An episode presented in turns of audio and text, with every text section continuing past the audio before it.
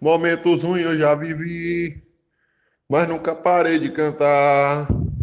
O Mantrazel voltou pro Clippers e nada vai me abalar. Ah, oh, Motreza é olê, olê. Motreza é olê, olê. Oh, Motrazel voltou. Motrazel voltou. O Motrazel voltou.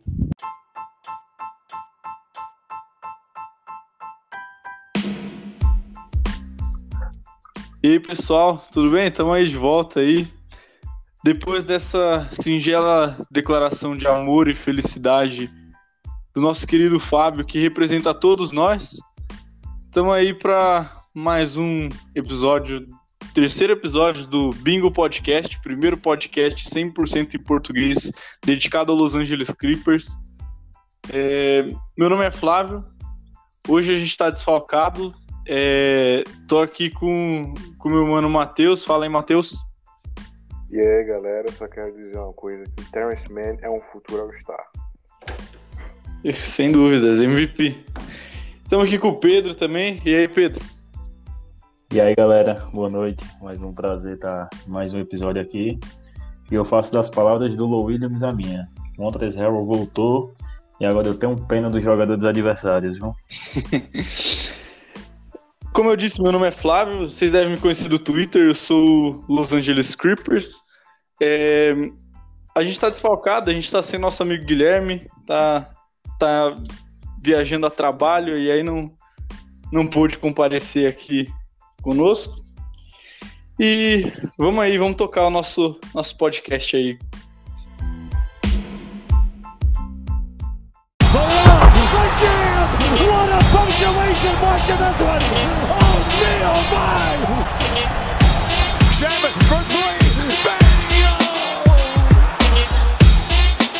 For three!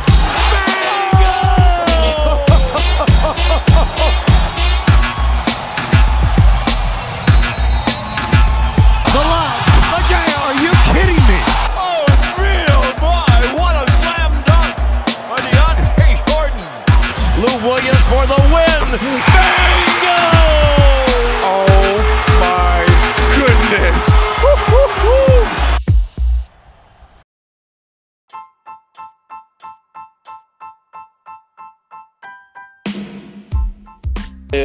Então, como nosso querido amigo Fabão aí brilhantemente enfatizou, Montrezl Harrell está de volta.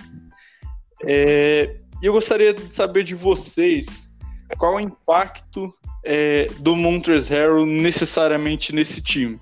É, eu tenho a minha visão que por mais que o Harrell não seja um cara alto como o Zubat, é, o impacto que ele causa é a intensidade. A intensidade dele faz ele, digamos assim, suprir a falta de altura. Eu não sei o que vocês acham, e, e eu acho que falta um pouco disso no nosso garrafão. E o Harrell vem para agregar. E vocês, o que vocês acham? É, assim, eu, eu concordo contigo, porque o ele traz uma intensidade não só física, como emocional, né, pro time, né?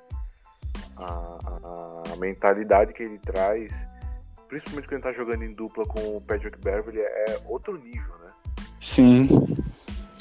É um time que é, é insuportável para os adversários, digamos assim, sabe? Porque o Harrell é o cara que ele vai enterrar, que seja uma enterrada simples, ele vai gritar na sua cara, sabe? Incomoda, né? E- Sempre incomoda É, muito. sim. E eu acho que é uma coisa que eu tava sentindo falta desse time. Porque o Bev, o Bev ele chegou, jogou dois, três jogos, machucou. E aí ficou fora de quase todos os jogos final, finais desse, dessa retomada da temporada, né? E era a coisa que eu mais me incomodava no time, era uma certa falta de intensidade, sabe?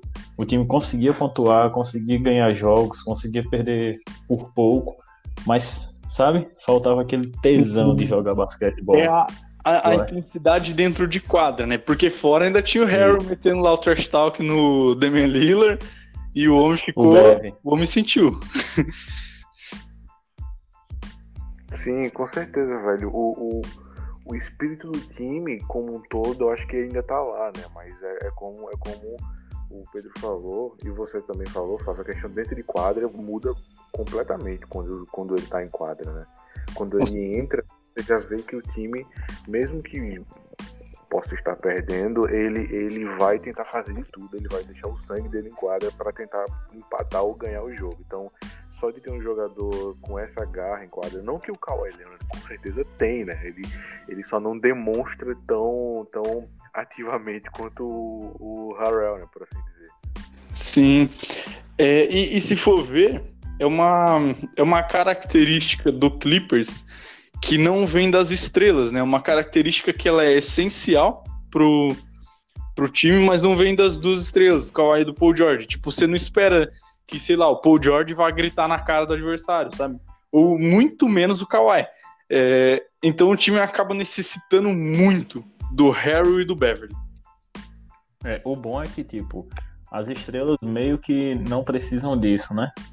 Mas Sim. o fato, do, o fato do, do time em si não precisar que isso parta das estrelas é que é um grande trunfo pra gente. O problema é que essa, é, essa, esse, essa vontade, essa intensidade, essa, essa gana, sabe, de jogar, jogar bola, parte muito do, do Beverly e do, do Harold, né? E aí a gente tava sem os dois. E aí é que a gente sentiu de fato uma, uma grande falta. E eu acho que além dessa questão da intensidade também, tem o fato do, da, de um poder ofensivo dentro do garrafão, né? Porque o Zubat ele vinha muito bem, pontuando na beira do, dos 20 pontos, quase todos os jogos. Sim, mas ele não é um cara assim que. Ele teve ele média, é um de, né? De, é... de um triple-double nessa bolha aí, nessa. Nesse... Um, um double-double um double -double com, com 13 rebotes. Sim. Uma média boa. Mas assim, ele não era um cara que era necessariamente uma. Uma, uma ofensa primordial ali dentro do garrafão. Ele é o, o cara que ataca e sobra, né? Sim. O Paul George, o Paul George também deu entrevista recentemente, pós-jogo, né? Dizendo o que é que eles esperam do Zubat. E aí ele disse que só espera que ele seja um, um cara entenda que ele tem um corpo grande e que ele faça é, o tamanho dele se sobressair dentro do garrafão, para pegar algumas bolas fáceis, algum mismatch que, que sobrar e coisas assim. E é bem isso mesmo. Só que agora, com a volta do Harold, a gente tem uma, uma das nossas principais armas ofensivas. É porque a gente tem muitas armas, né? Sim. Mas o Harold, ele, ele vem para dar profundidade, né? Uma infiltração, uma opção mais consistente ali dentro do garrafão. Eu acho que isso a gente tava sentindo bastante falta também. E eu acho, pois é, inclusive. É, é, pode falar, Matheus. É, assim, porque, porque olhando, olhando até friamente, sabe? É, não só o aspecto emocional, querendo ou não, é uma média de 18,5 pontos, se não me engano, né? Tem por jogo. Isso. Então, até, até olhando friamente pelos números, já acrescenta muito você ter um jogador que pontua assim, né? E um jogador que pontua num lugar muito importante pra gente, que é a nossa maior deficiência, como o Pedro falou, né? Que é dentro do garrafão, né? Então você ter uma presença, por mais que o Harrell não tenha uma média de rebotes alta, ele sempre tem um impacto dentro do garrafão. Mesmo que não seja ele quem pega o rebote, é aquele cara que sempre dá o tapa pro rebote para voltar para o perímetro, né? Para alguém, do, algum dos, dos armadores ou do ala e pegar o rebote, né? Então, ter essa presença de volta, fora todo o aspecto emocional que a gente já falou, contribui muito. É, o, tem... o Harold ele tem quase, quase três rebotes ofensivos por jogo, sabe? Ele não pega muito rebote, mas ele pega muito rebote ofensivo. E tem, tem dois pontos, digamos assim, né? Um a gente até vai comentar mais pra frente, que eu acho que vão ser essenciais nessa volta do Harold, é que é, que é o seguinte, é, o Harold em quadra, é, acaba, assim, ele fora, a gente acaba tendo que dar muitos minutos para um Joaquim Noah que fisicamente hoje ele é muito limitado pela idade é, e, o, e, e, e, acaba tendo que improvisar, por exemplo, um Patrick Patterson, um Jamaica Green, que não são pivôs de ofício, sabe? É, e aí com o Harry, não, a gente acaba tendo muito mais opção no banco é, para um pivô. E também tem a outra questão que é o seguinte: é, essa intensidade pode favorecer muito a gente no, no duelo contra o Dallas, né? Que vai ser o nosso rival nos playoffs. É, porque o, o, Dallas, até o garrafão deles joga no perímetro, sabe? O, o, o Porzingis, que é o pivô dos caras, é, chuta de três, sabe? É, e acaba não ficando tanto no garrafão quanto a altura dele permite, por exemplo. É, e eles também têm a questão emocional. Se for ver o Luca Doncic, ele é um cara que ele se estressa muito fácil. Muito. E pensa, e pensa o, o, Beverly ali no pé dele o jogo inteiro. o Harry no pé dele o jogo inteiro, sabe? Na verdade, a gente vai fazer uma rotação defensiva que ele vai ter alguém no pé dele o jogo inteiro. Ele não vai jogar em paz. Não, não tem como ele jogar em paz. Então, e aí o, o Harry pode, pode, e eu acredito que vá, vir a, a contribuir demais assim na, na série contra o Dallas. Vai ser uma peça essencial. A defesa de garrafão deles também é, é bem ruim, né? Depois que o, que o Powell se machucou. O, como você disse, o, o Porzingis ele joga fora e o Kleber também joga fora. Ou seja. E aí eles têm é o Marjanovic que tem o quê? Sei lá, 10 minutos por jogo, sabe? o, o garrafão deles é muito soft, na verdade. Poderia ser muito bom, mas não é. E eu não sei por que, que não é. Eu acho que é bom ofensivamente, mas defensivamente falta, falta massa muscular ali. Sim. É, eles não têm a intensidade, né? Não tem, um garrafão sem intensidade física. Tanto que na nossa própria partida na semana passada contra eles ficou muito evidente isso, né? O tanto que o próprio Zubat, que, óbvio, eu, eu gastei metade do meu tempo no podcast semana passada defendendo o Zubat, mas todo mundo sabe que não tem a maior intensidade física do mundo, né? Muito pelo contrário. Mas o, ele mesmo conseguiu, foi, ele fez um bullying com todo mundo ali naquele garrafão. Né? Ele doutrinou, ele doutrinou naquele é, jogo. Pois é. Pois é. Então, assim, ver, por mais que eu imagine que o Harrell não vai ter muitos minutos logo de cara, né? Ele vai precisar se aquecer.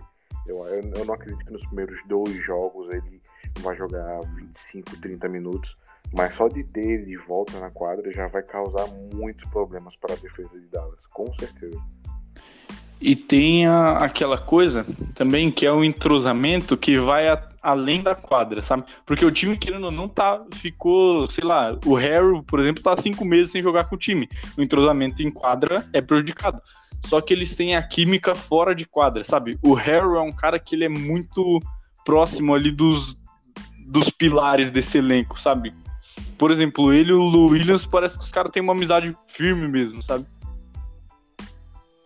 Sim, tanto ele com o Lu quanto ele com o Beverly, né? São o Beverly, verdade.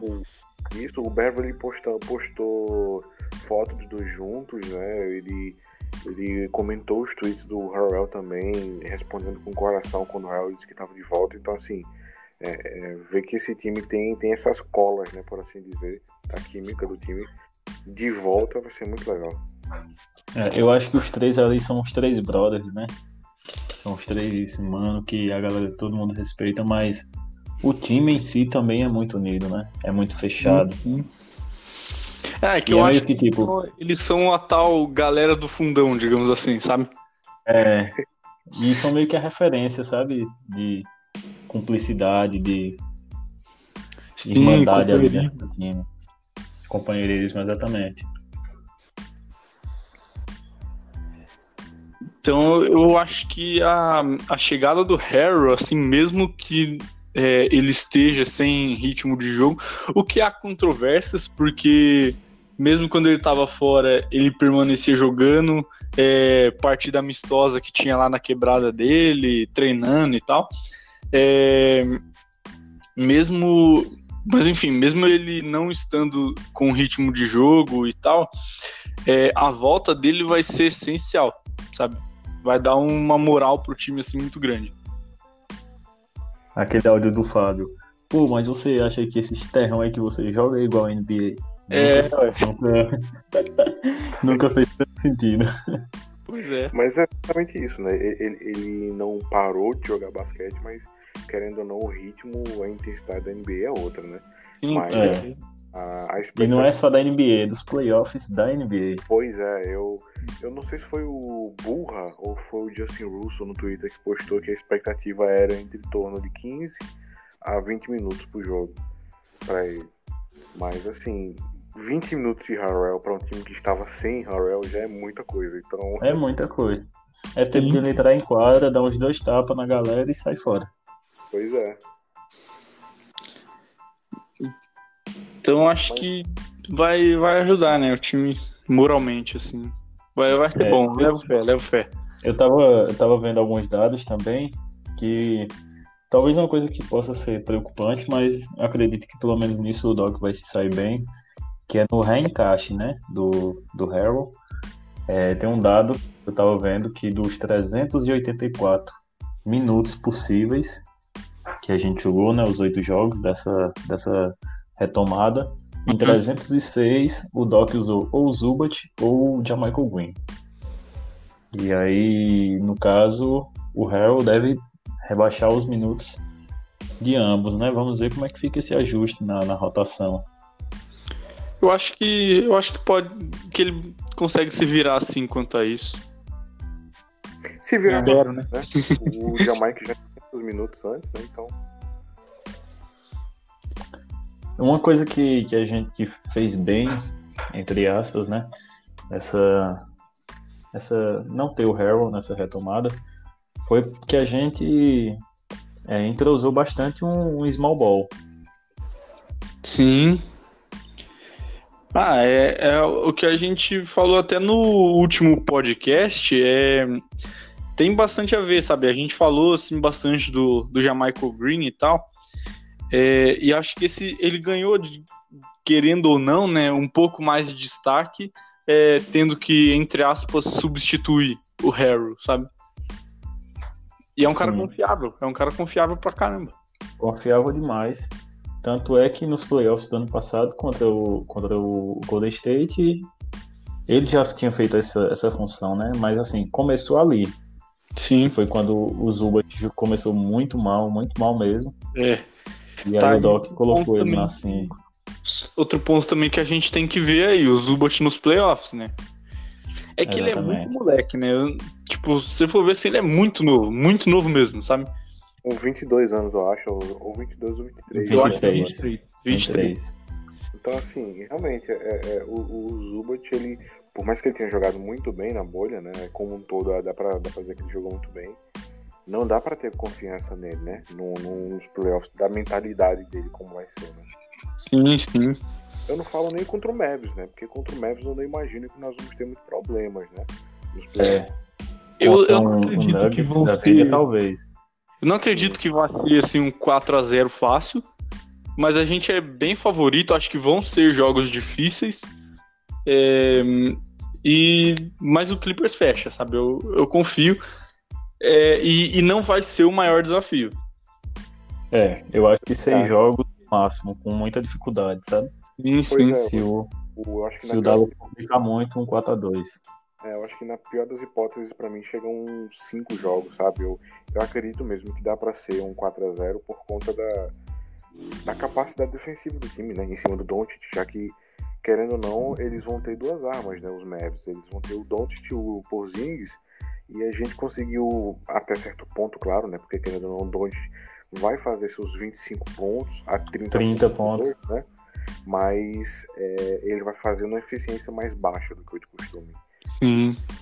É que ele, ou não, ele- o Mavs não vai ter como revidar, né?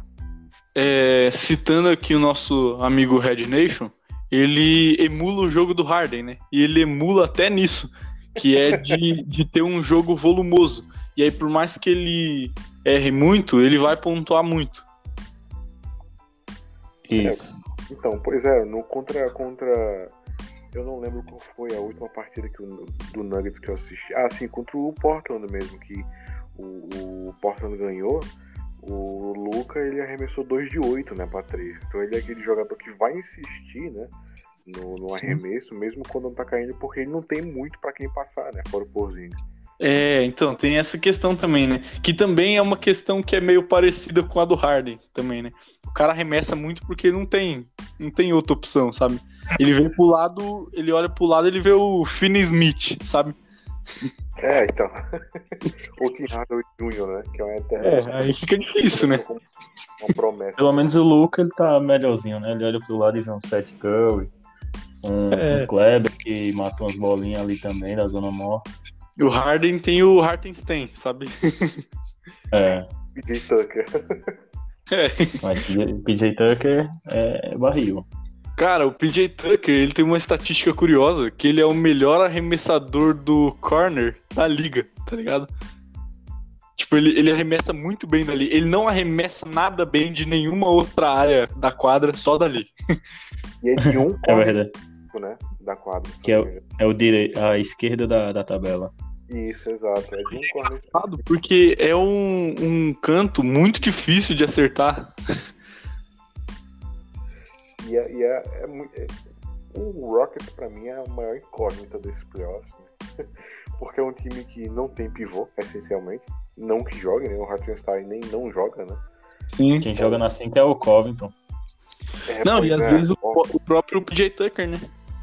É. também, Dois, vai. PJ Tucker que ele é baixo pra 4, o cara joga na 5, pô. Sim. E aquilo, assim, o, o- é uma série perigosa que o Rockets vai enfrentar contra o OKC, porque o Westbrook tá lesionado, né? Vai perder. A expectativa é que ele perca pelo menos os dois primeiros jogos. Essa eu não sabia não, não Então- tinha visto essa informação ainda não. Pois é, o, o Westbrook ele tá com uma pequena lesão, então é muito perigoso que esse Thunder vai vir pra fazer um estrago. Não, Eu e o, boto sem conto. Eu boto sem conto no Thunder, se Chris Paul não machucar. o Rockets, eu acho engraçado, porque ao mesmo tempo que eles podem ser um timaço, tipo, muito difícil de vencer, eles podem ser um time muito fácil de vencer, sabe? Pois é, assim, é só ver no, no começo do ano, né? Os meses de janeiro e fevereiro, o Rockets estava tendo um dos melhores desempenhos da liga. O Westbrook ele voltou a ser aquele Westbrook que tinha ganhado MVP, estava liderando o time nas estatísticas naqueles dois meses, mas antes disso, de outubro até dezembro, estava horroroso o time. É verdade. Que não tinha treinador, sabe? Eu era, era cada um por si e, e cada si por um, entendeu? É Eu acho que o, o, o Houston sempre começa assim, né? A temporada sofrível. Aí todo mundo pensa, pô, essa temporada não vai. Aí do nada o Harden é, é, invoca o cabronco faz recupera. três jogos seguidos e aí engata. É, é, e aí sendo- dessa vez teve o Westbrook também, que. Westburro, né? Que eu costumo chamar ele assim, eu não gosto tão dele. Cara, ele, Matheus. ele é um jogador que, sinceramente, tipo, eu gosto demais do Westbrook, só que ele é muito burro, cara. Se ele, Ele é fosse muito burro, pô. Se ele, for, se ele soubesse escolher melhor as jogadas, ele seria imparável. Porque ele é, ele é habilidoso, ele é muito habilidoso, e ele tem um físico muito bom. Ele é o armador fisicamente mais dominante da liga. Então, Assim, sem sombra de dúvida. e pensa, se ele, se ele soubesse ter uma escolha melhor de jogada, cara, nossa, seria, seria coisa séria aquilo ali, viu? É, então, eu acho, eu, eu sou muito fã também do Westbrook, eu já tive muitas brigas por conta dele, porque ele é, é o meu, meu armador preferido. O Pedro sabe disso, que a gente já teve muito, É, muita faca já por causa disso. Ele é o meu armador preferido da liga.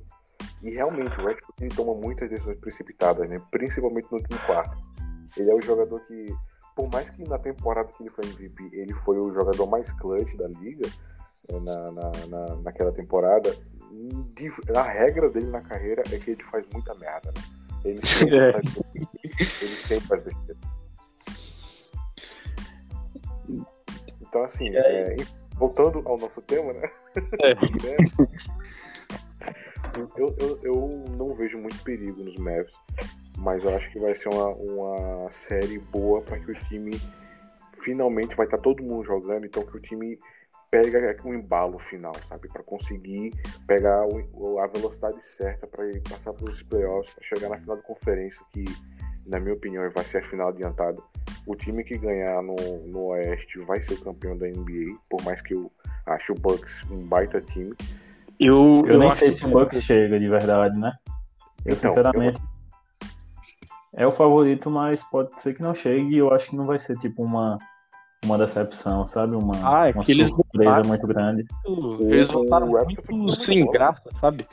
Foi um time que voltou muito sem graça pra essa, Muito, muito. pra essa- pra essa, essa retomada aí da temporada. Não, en- não engatou, não convenceu. É, é ao contrário do Raptors, né? O Raptors jogou bem, sabe? Aliás, quando E precisava. já vinha jogando bem. Sim, já vinham jogando bem. E quando preci... enquanto precisou, eles jogaram bem. É que, tipo assim, nos últimos jogos, sabe? Os times que estão na- nas cabeças ali, é, a gente vê pelo próprio Clippers, é, jogou de qualquer jeito mesmo. Botou sub-20 lá e acabou, sabe? Hoje mesmo o técnico do time foi o San Cassel. Não foi nem o Foi. Doc Rivers. Que inclusive saiu muito bem eu, e eu. Se eu fosse o Jerry West, eu, eu efetivaria ele. Pô, eu, eu apoio muito essa ideia, viu? E assim, é muito evidente os dois primeiros da, da- do Oeste, né? O Lakers e o Clippers, você percebe que eles estavam muito no modo automático, né? E o, o Bucks, ele entrou na bolha no automático. O Clippers só jogou mesmo pra valer assim contra o Nuggets, que era o único jogo que importava, sabe? Sim, sim, o Nuggets, contra o Nuggets e contra o Lakers, né? Dá pra dizer também que jogou, jogou pra valer. ali. Mas, É, assim, contra o tinha muita tinha muita ausência ali, né? É, então, é, é isso que eu ia completar, né? Tinha muita ausência, né? Mas com, com o time como um todo mesmo, só contra o Nuggets. Sim, sim. E, e foi e, e, assim, jogou pra valer porque ah, jogos no jogo contra o Nets, por exemplo, é, pensou que ia ganhar a hora que quisesse, sabe? E aí perdeu.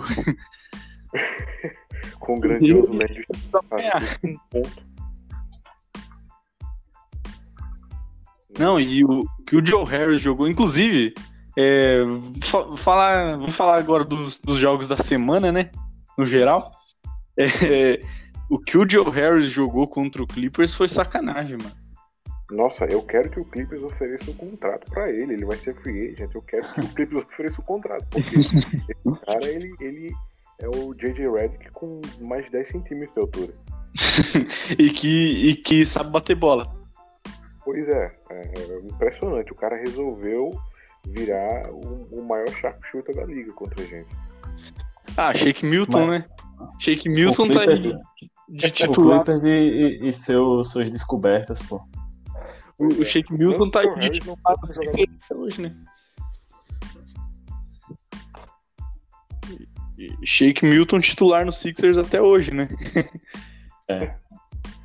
Nunca vai sair. Pois é. Só, só passando então no- nos números, né? Nessa, semana a gente teve três confrontos contra Nets, Nuggets e Thunder. É, o primeiro jogo foi contra o, o Nets, esse jogo que a gente tá falando, o jogo que saiu a, gente- a 120, 129, a gente perdeu pro Nets. Um jogo que foi apertado até o final, né? Sim. ataques a gente teve. É incrível como a semana é cheia, sabe? De excelentes atuações, mas todo mundo disse que o Clippers não tá jogando bem. Por Pois exemplo, né? Kawhi teve 39 pontos, Zubat teve 15 rebotes. E se eu não me engano, ele teve um- uma pontuação boa também, deixa eu só verificar. Não, foi não, foi 8 pontos e 15 rebotes. Mesmo assim, foi uma excelente atuação, né? Sim, sim, pra um pivô, né? É, e é, é engraçado isso, porque se for ver, até durante a temporada, sabe? É, a- as pessoas, assim, elas não acompanham o Clippers, e aí elas falam muita bobeira, muita coisa que elas não sabem. É, Nem assiste. então, e dá como exemplo é, o que falavam da química do time. Cara, o nosso time vai pro cabaré junto. Sabe? E vem me falar de química. Qual time que faz isso? Bicho, é impressionante porque até na bolha, você. A gente che- tiveram dois jogos e você via jornalistas falando no Twitter, nossa, esse time do Clippers não parece muito junto, sabe? Caramba, bicho, não é impossível, sabe? Com- não, não só com esse exemplo do Cabaré, mas o- todos os exemplos do time nas redes sociais, ou em todas as imagens que saíam do time junto, sabe? De como eles jogavam, de como eles comemoram com o outro. Mas é como o Flávio falou, o pessoal não assiste. né? É, é, fica vendo só highlights, ou talvez. Não, fica acreditando em, em Bleach Report, que só fala bobeira essa Bleach Report. Nossa, Nossa, de um tempo Report. pra cá tá sem condições. Ah. É o Bleach Report. Né? Aquele, aquela página. né? Porque o, o pode estar 150 pro Portland e 90 pro Lakers, eles vão passar highlights do Lakers, entendeu? Do Caruso, Quero Show. É, E é incrível como a própria EA também. Mas aí coloca dunk do Caruso. Mano, vocês viram? Vocês viram no jogo contra o Denver? É, o Kawhi. Tipo, o Kawhi destruiu, sabe? O, o time inteiro em si jogou muito. E o que, que eles postaram? O único post deles sobre o jogo foi um post que o Jamal Murray marcou muito bem o Kawhi. Sabe? Aham. E, e foi zoando o Kawhi, não foi nem enaltecendo o Jamal Murray. É, é muito claro como. Assim, a gente sabe, né, que ao redor da liga tem muito desprezo pelo Clippers, mas o, o, o quanto que a mídia, em sua boa parte, também não gosta do time é muito evidente. né? Você assiste, se você assiste para a ESPN americana ou, as transmissões da TNT, você vê que eles tratam de forma diferente o time, sabe? É que, querendo ou não, né? a- Até que é compreensível isso aí, apesar de ser assim muito reprovável, é compreensível. Porque, por exemplo, é, cara, os Lakers, nos últimos anos, eles vêm sendo uma bosta. é, com exceção desse, né? Eles sendo uma bosta. E incomodava muito a torcida do Lakers o fato do Clippers ir vindo bem, sabe? Tendo bom- boas temporadas. É, e eles acabaram criando uma espécie de um ranço, digamos assim, do Clippers. É, desculpa, é que eu detesto essa palavra, sabe? Ranço, não gosto. É, mas enfim, é, eles criaram uma espécie de um de um desafeto pelo Clippers. É, e aí, é, tudo que fala bem do Clippers, a torcida do Lakers não gosta. E a torcida do Lakers é imensa. Então eles não vão pensar duas vezes é, antes de desagradar uma torcida que tem meia dúzia lá nos Estados Unidos, porque aqui a nossa torcida é monstra, e a gente vai falar disso depois também. É, uma torcida que tem. Eles não vão pensar duas vezes antes de desagradar uma torcida que tem meia dúzia para agradar uma torcida que tem milhões, sabe?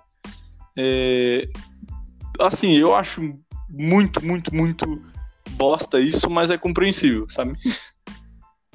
Eu acho que a própria liga também tem um- uma certa. é, como é que eu posso dizer? Um desdenho com o Clippers. Porque, por exemplo, todos os nossos jogos que a gente vence não aparecem highlights na, na- lá na página da, da NBA, por exemplo, no Instagram. O Lakers está jogando, todo o replay é postado lá. Todo, tem nove posts seguidos. O Clippers ganha, só mostra lá os status, o, time ganhou. E tipo, o jogo acontece mil e uma coisas, mas não, nada aparece. Então acho que não é só da mídia, acho que até a própria liga também si. Mas sabe? eu acho que isso também envolve é, o fato deles, nas mídias sociais da, da liga, é, eles preferirem agradar a torcida do Lakers, porque, Sim, porque assim, né?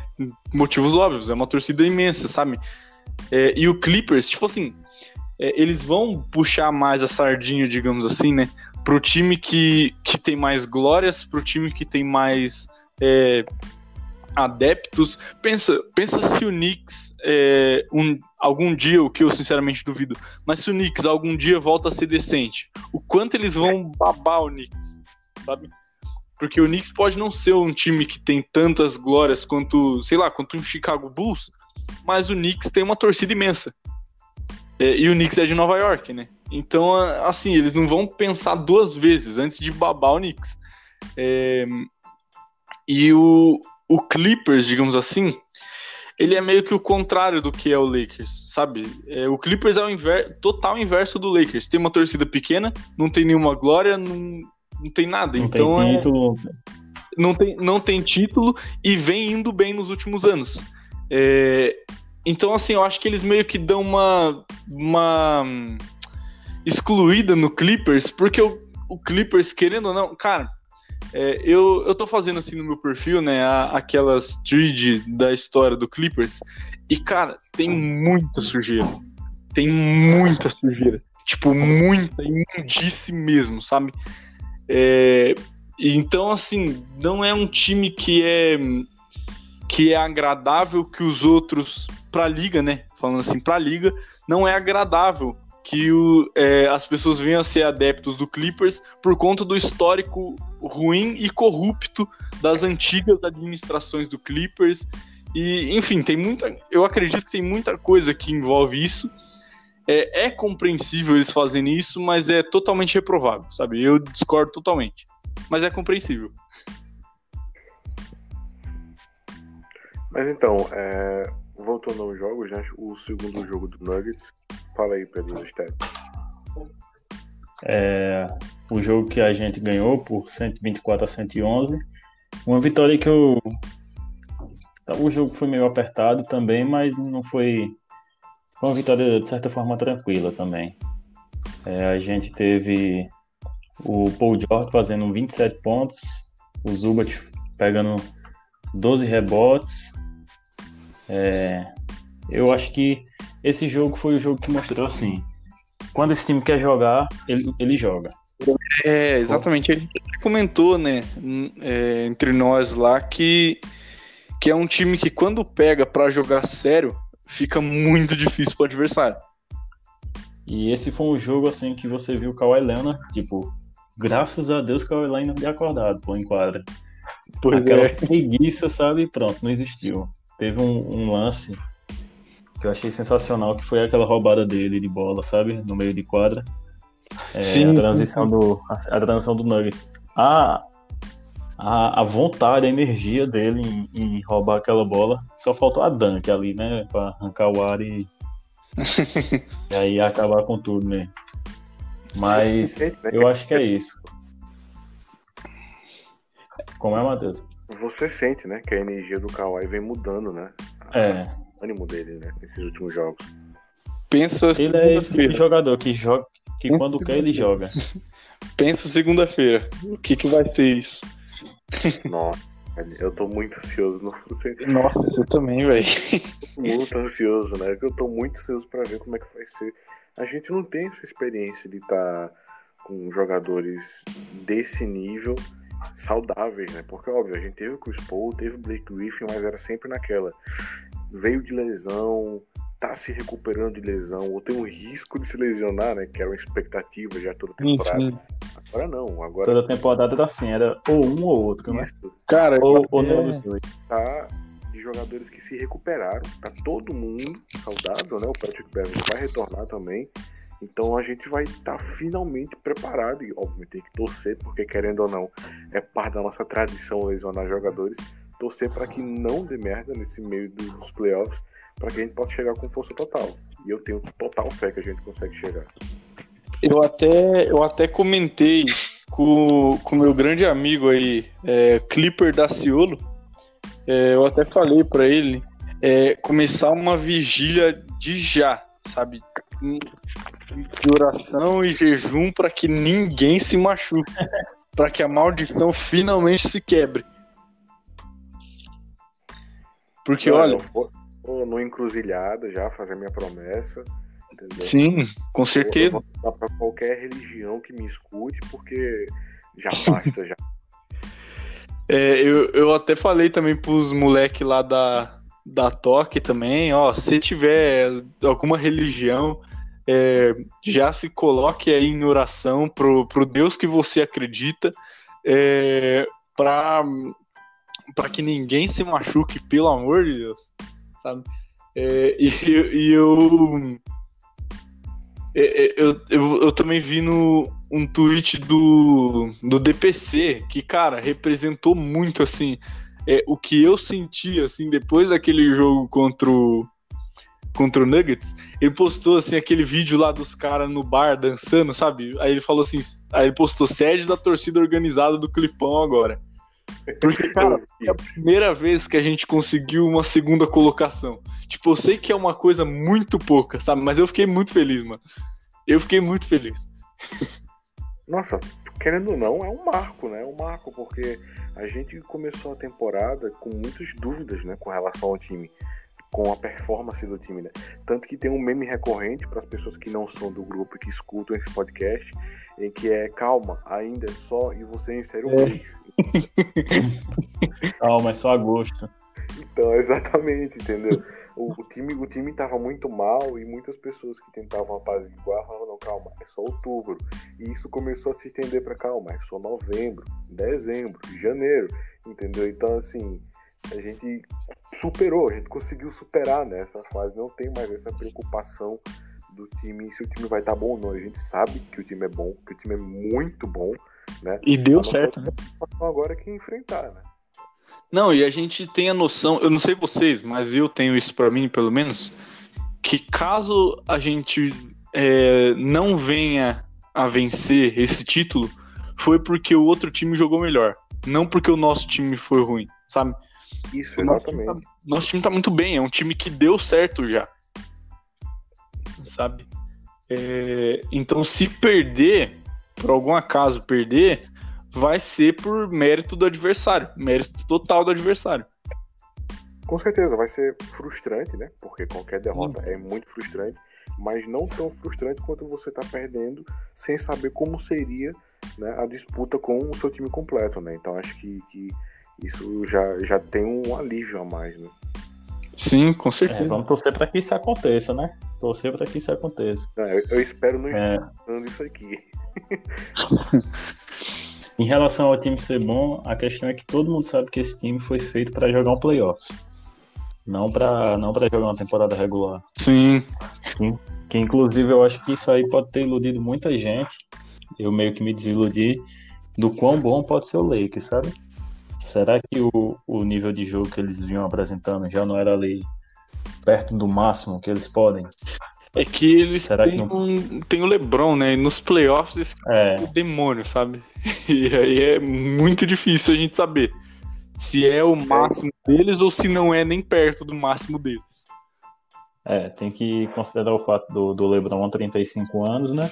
Mas duvidar, duvidar do cara é impossível duvidar, né? Ah, ele é querendo. Principalmente Essa temporada foi revolucionária pra ele porque ele se tornou um distribuidor de jogo, digamos assim, né? Ele, assu- ele deu o, entre aspas, o protagonismo pro Anthony Davis e virou o cara responsável por passar a bola, sabe? Ele, ele adaptou o jogo dele a isso porque ele tem noção que ele é um cara de 35 anos. sim. Então, assim, a Pois gente não é. pode duvidar da inteligência dele, né? E, e você vê o quanto que o cara é absurdamente talentoso, que no momento que ele se adaptou, ele passou a ser o melhor armador da liga, né? Basicamente. Pois é. Então, assim, é, é, eu tô realmente curioso pra ver não só o Clippers, mas o Lakers também nesses playoffs, porque é um time que não tem banco, né? O banco deles é o Kuzma, unicamente o Kuzma, né? E a gente sabe O Kuzma que, o o Kuzma que inclusive ficou se achando. Mas assim, é, tem que ver como vai ser uma situação de playoffs, né? É. Então, e tá aí. O Kuzma outro- ficou se achando por, por causa de um game winner em cima do Nuggets. O Nuggets jogando com terrão, pô, os terceiro reserva. E um jogo que ajudou muito a gente, inclusive. É, Não torci pro Lakers. Não torci pro Lakers, eu torci pra derrota do Nuggets. Deixando bem claro aqui. Mas é, eu, eu, eu tô muito ansioso para ver o desempenho do Paul George pra gente, né? Porque tem esse. O Kawhi a gente já sabe o que ele vai entregar, né? Sim, Querendo o Kawhi é praticamente uma garantia de que ele vai pontuar muito, ele vai defender absurdamente bem, né? Então eu quero ver como o Paul George vai lidar com, com esse papel, que é basicamente o mesmo papel que ele tinha no Thunder, né? Mas agora ele tem alguém em que ele pode confiar mais na, na situação de playoffs. né? e mais que- saudáveis. Sim, então, exatamente, né? Porque. E, e não só isso, ele vai ter mais de uma opção confiável? No Thunder ele tinha um Westbrook, que a gente sabe que é um incógnita, né? Num jogo ele pode fazer 45 pontos, no outro ele vai fazer 20 pontos, arremessando 40 bolas, né? Sim. Então, então assim, agora não, o Paul George vai ter o Kawhi, mas vai ter o Lu e vai ter o, o Harold também, para distribuir a bola. E até mesmo o Reed Jackson, né? Que você pega ele num dia inspirado ali, ele mete 20 fácil, sabe? Com certeza. E, e é até provável que ele, ele, comece pelo menos o primeiro jogo, ele titular, né? Tenha mais minutos que o Beverly por conta da recuperação do Beverly. Né? Então, eu acho que não. Eu acho que, que o Beverly fora aí foi meio que um migué, sabe? Também acho. Pra dar uma, dar uma conservada no cara. Mas eu, eu, eu tenho.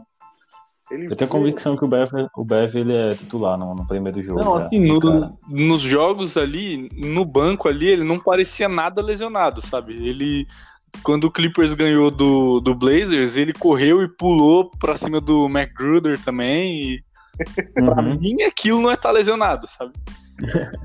Não, não, mas é foi adrenalina, pô, foi adrenalina, calma, foi adrenalina só, entendeu? É. É que a gente, a gente finge, né, pra, pra NBA não ficar mais brava ainda com a gente, a gente finge que era lesão. Foi adrenalina, vamos com calma, entendeu? Esse jogo contra o Nuggets, ele me deu um, um, um pouco de alívio, sabe? Eu tava um pouco preocupado já, pensando na, na segunda rodada. Não sei mais se se o Nuggets vai vir a ser de fato o adversário. Tomara que não seja, não seja o Jazz.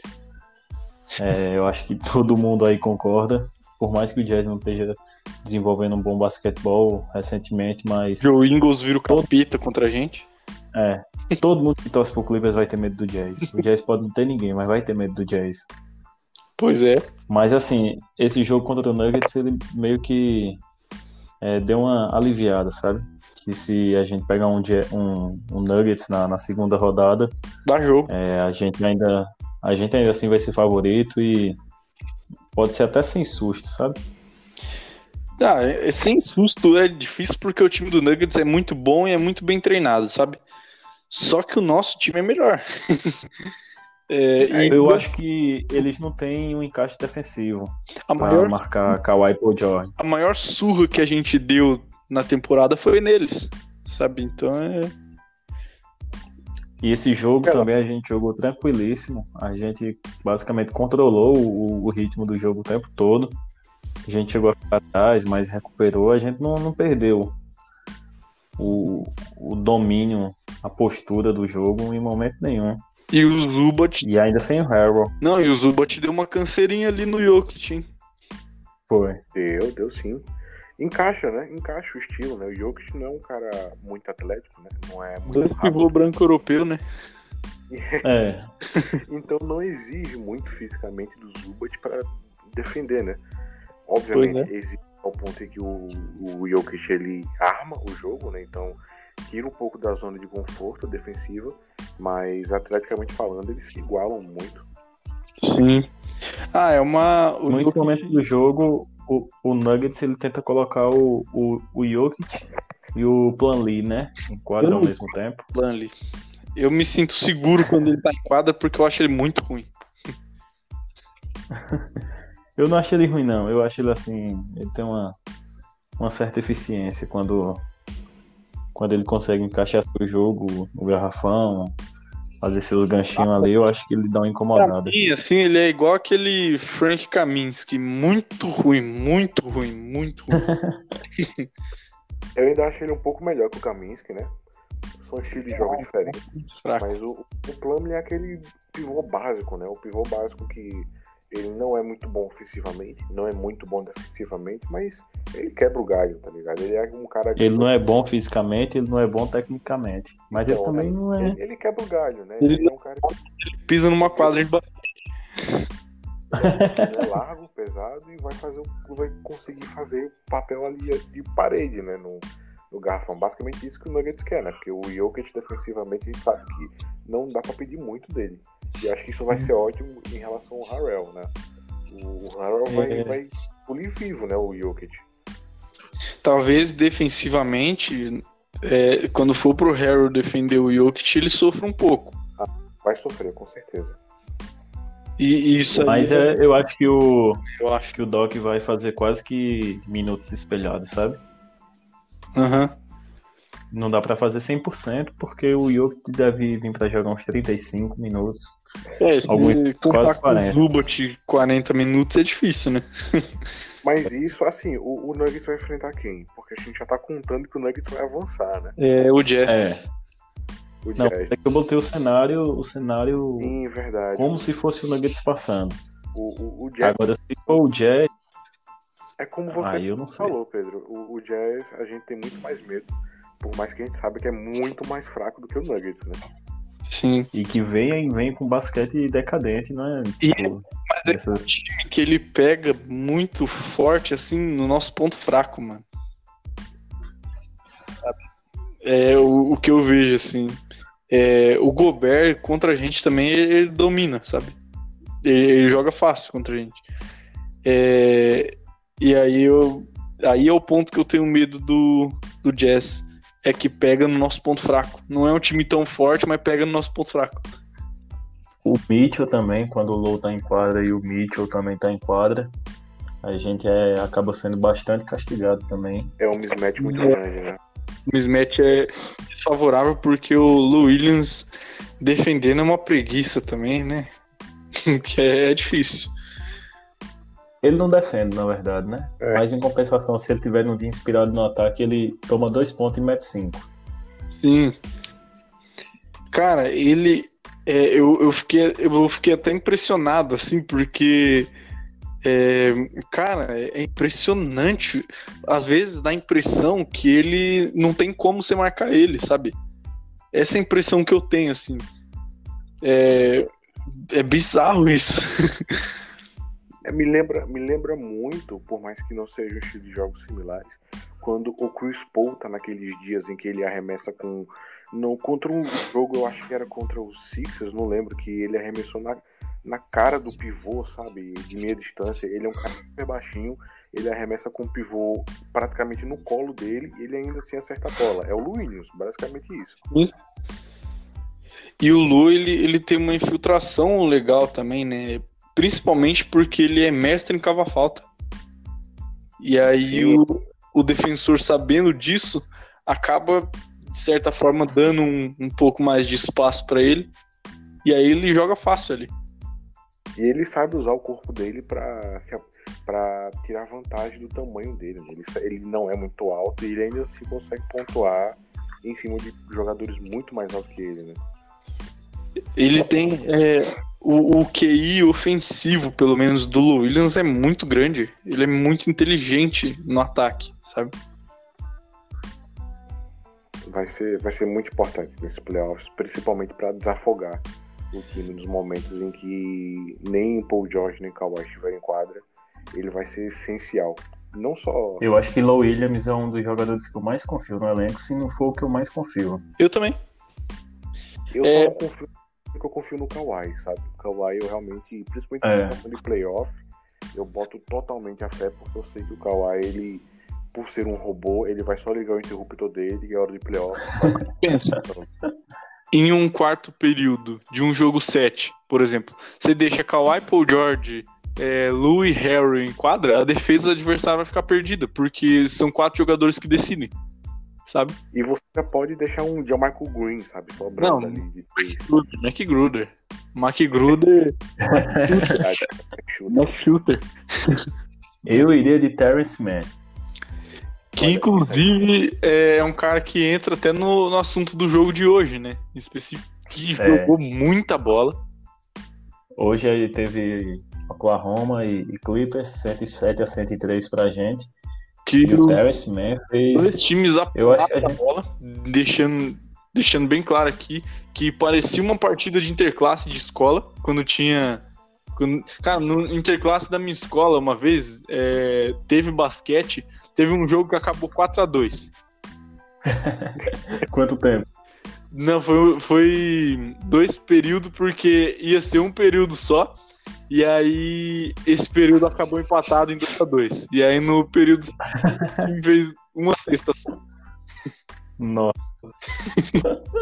Pronto, foi Hoje o, o confronto de hoje. o Oklahoma teve um aproveitamento de 35,8% e o Clippers de, de 40%, com um, um jogo bem, bem abaixo mesmo da, dos padrões NBA, né? Mas assim, jogo foi baba de terrão contra terrão, né? Sim, eu acho que a- da nossa parte até mais, assim, porque é, eu vi na transmissão que o, o- hoje não foi nem o Doc que foi o nosso técnico, o técnico hoje foi o Sem Cassel, que inclusive fez um trabalho admirável, é, e ele tinha só oito jogadores disponíveis. Sabe, ele usou só oito jogadores no, no jogo inteiro. O Thunder ainda teve o Galinares, né, jogando uns minutinhos. O Schroeder o, o, o Steven Adams também, né? O Shai. E- não- jogou muito hoje também. também jogou. Então, assim, é, é, para mim foi uma vitória surpreendente, né? Falando honestamente, porque tendo o, o destaque do Coffee, né? Também fez 19 pontos na partida hoje. O Terrence Mann, que beirou O Coffee, na verdade, fez 21 pontos. 21. Então, 21 pontos, 4 rebotes, 2 assistências e 4 roubos de bola. Jogou muito. E beirou um triple-double, né? 25 pontos. Eu acho que a gente pode dar um, um, um triple-double de. Como é que se diz? Ah, velho, foi, foi um triple-double. O cara Porra, né? De fez honra. 25, 9, 14, pô. É, isso aí é triple double. Lembrando que o jogo foi pra, prorroga, pra, pra prorrogação, né? E assim, pra quem assistiu o jogo, você vê a gana que esses jogadores do Clipper jogaram. É muito admirável, porque o jogo não valia absolutamente nada.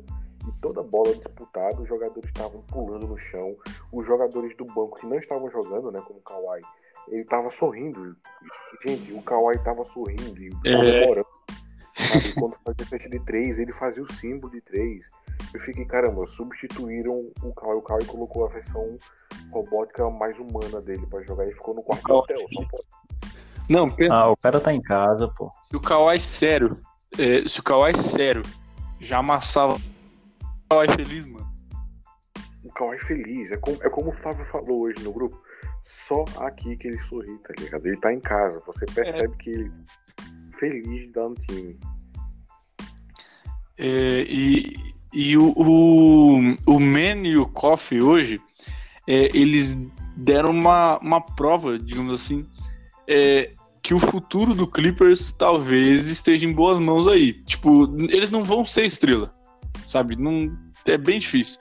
Mas de role player falando assim, é, tá, tamo bem, tamo bem. Desenvolvendo Ah, eles, tamo bem. Como, como a gente comentou, acho que até no primeiro podcast, que o, o Man ele é um diamante bruto, né? Ele precisa ser muito lapidado ainda, mas o potencial tá lá, tá muito claro pro jogo de hoje. Por mais que tenha sido um terrão, não é qualquer jogador que faz 25 pontos, 14 rebotes, 9 assistências, né? Acho que foram Pois dois é. roubos de bola que teve, se eu não me engano.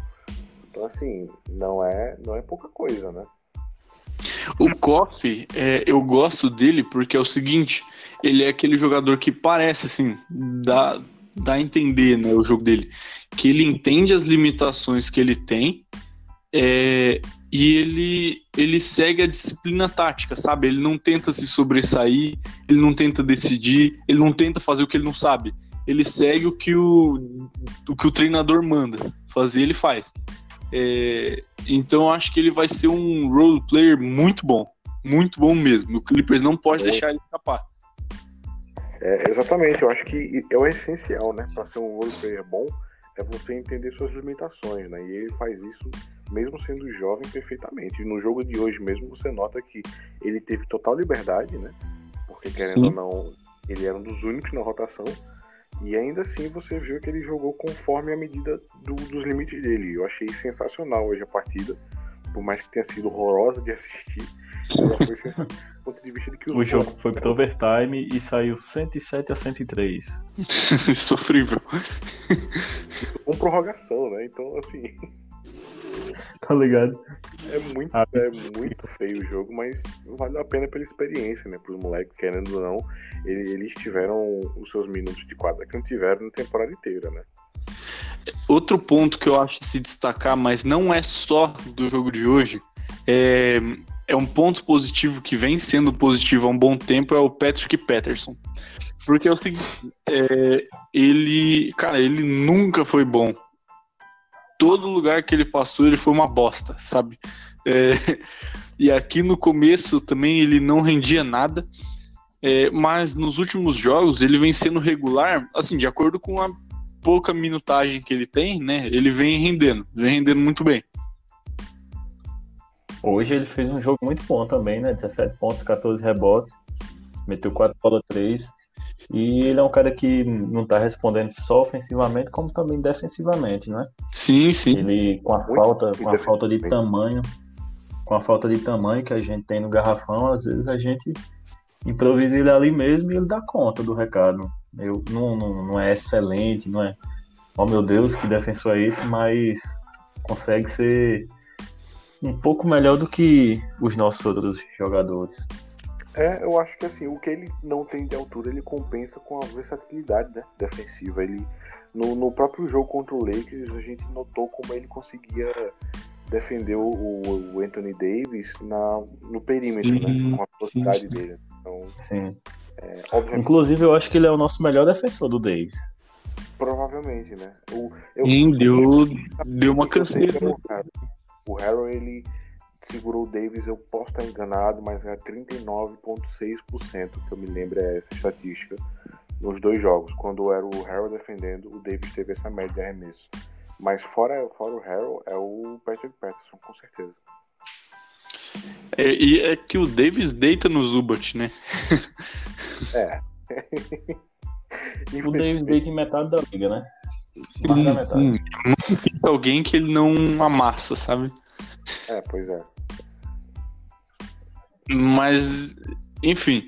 é, e o Patrick Patterson também, ele tem aquela mesma característica do Jamaica Green, que é ter uma bola de desafogo muito boa. Quando o time precisa, ele mata.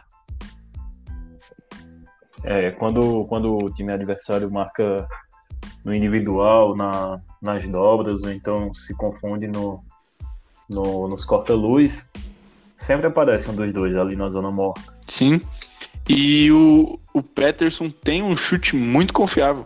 Muito confiável mesmo. Ele vem arremessando uma porcentagem boa, né? eu não, eu não lembro agora, então não vou arriscar, mas eu sei que ele vem, ele vem acertando, principalmente na bolha, ele vem acertando uma porcentagem muito boa, né? Sim, sim. E o John Michael Green era o oitavo, né? Na, na, da liga em aproveitamento de três durante a bolha. Sim. Também, nós- temos bons arremessadores de três, né?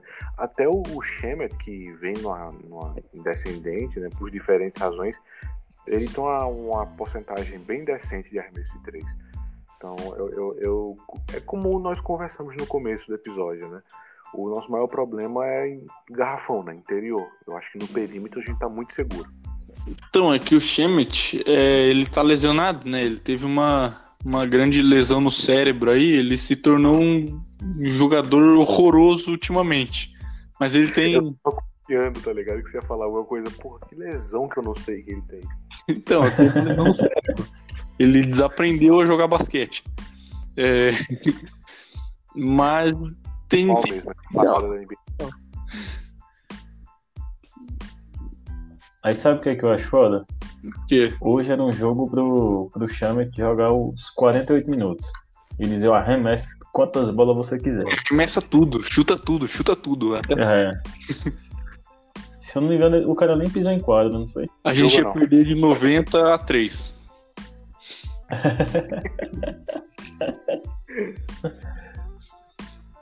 Mas enfim, e foram esses, né? Nossos confrontos.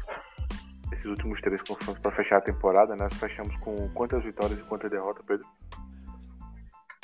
É... 49 barra 23. E tá aí uma decepção, né? De certa forma, óbvio que a gente. Foi uma coisa que fugiu do controle do Clippers, mas a gente não. A gente esperava que ia chegar às suas 60 vitórias aí e tal, mas, né?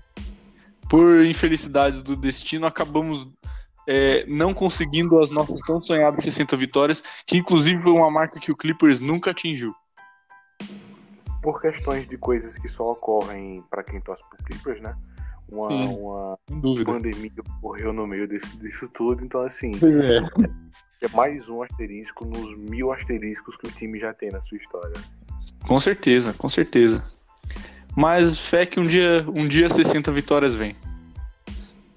Próxima temporada, a gente vai bater o recorde do Golden State. Pode me cobrar. Pode me cobrar. Não só quero cobrar, como eu quero que você acerte. Com certeza.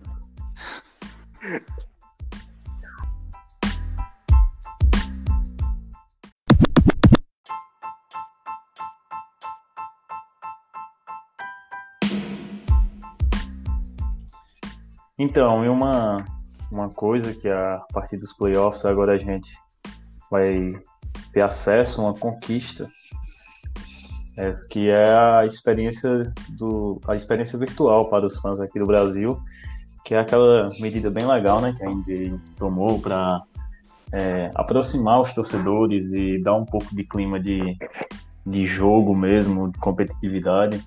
Sim. É, e a gente aparece no telão, assiste lá. Medida bem legal.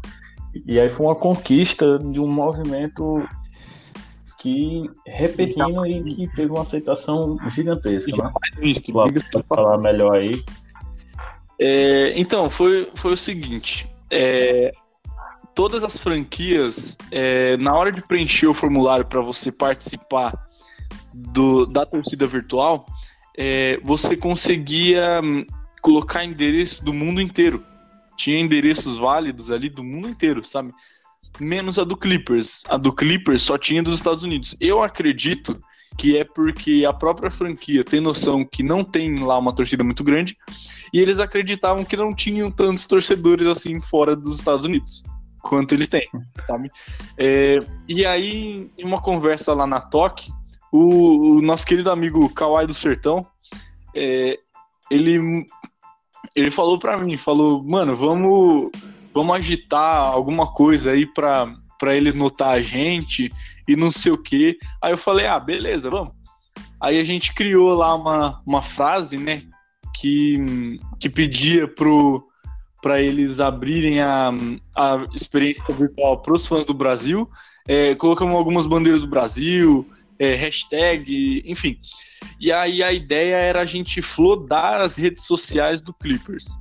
É, e, e, eu achei legal que foi uma coisa que ela não se limitou só aos grupos de WhatsApp, sabe? A torcida do Clippers no Brasil em peso ajudou. E não só a torcida do Clippers, teve torcedor de outros times ajudando. É, a gente teve gringo que torce pro Clippers ajudando, sabe? Foi uma, uma comoção da, da, da Clipper Nation BR, da, da iniciada pela TOC, é, que foi uma coisa impressionante, emocionante. E aí no final do dia, o Clippers, cara, a gente travou tantas redes sociais deles, sabe? Eles não deviam ver bandeira do Brasil. Porque em todo post era 100, 200 comentários, sabe? É, isso sem contar na, na DM do Instagram. Eu, eu sou administrador do Clippers Brasil, né? Aí eu, no Instagram, eu lotei, lotei o perfil deles, sabe? É, eu, eu tive um. Teve, tive a ajuda também de um jornalista, o Farbod, alguma coisa, eu não sei falar o nome dele, mas vocês, vocês devem conhecer. É, que ele, ele ajudou também, ele interagiu lá com, com um tweet que eu fiz é, respondendo ao, a um tweet dele. Eu pedi ajuda e ele ajudou. É, enfim, é, e aí, aí teve uma locomoção, uma, uma locomoção, teve uma comoção legal da galera.